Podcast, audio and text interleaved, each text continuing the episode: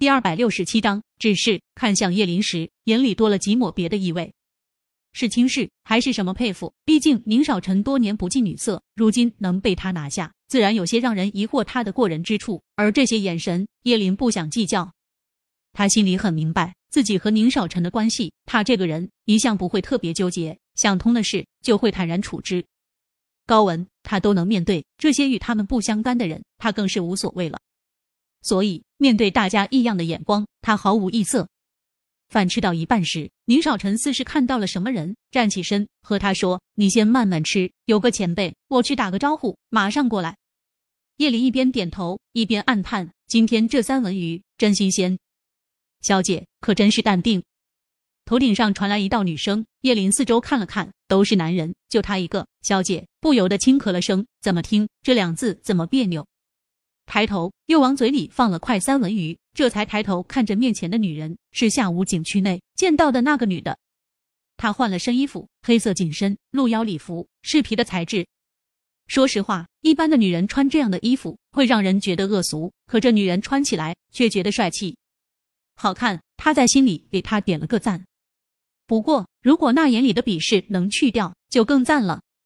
你好。他朝着他笑了笑，并不恼。毕竟从客观的角度来说，他一个小三这样跟着宁少臣出现在公众场合，也确实有些不要脸，也确实该让人鄙视。可是，小姐呀，你不是我，你不是宁少臣，你管的是不是多了点？你配不上他。女人在他面前坐下，开门见山道。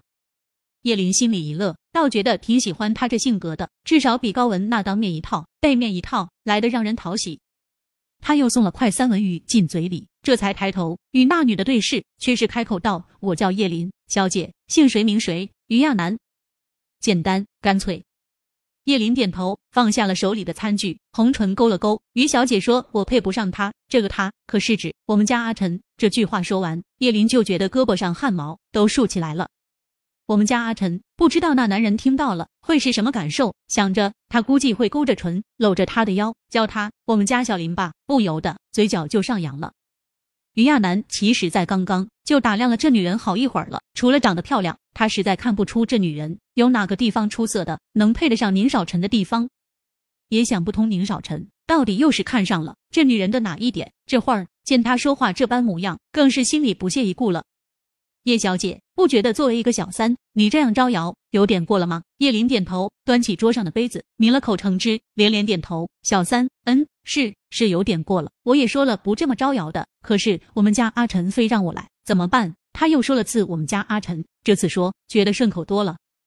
于亚楠脸色更沉了一分，他倏地站起身，视线低垂，盯着叶林，以色待人，色衰而爱弛。叶小姐。觉得自己有什么值得得意的？叶林在心里重复着他的那句：“以色待人，色衰而爱弛。”嗯，这话没毛病。可是小姐呀，他们家阿辰恰恰爱上的就不是他的那个色呀。你看走眼了。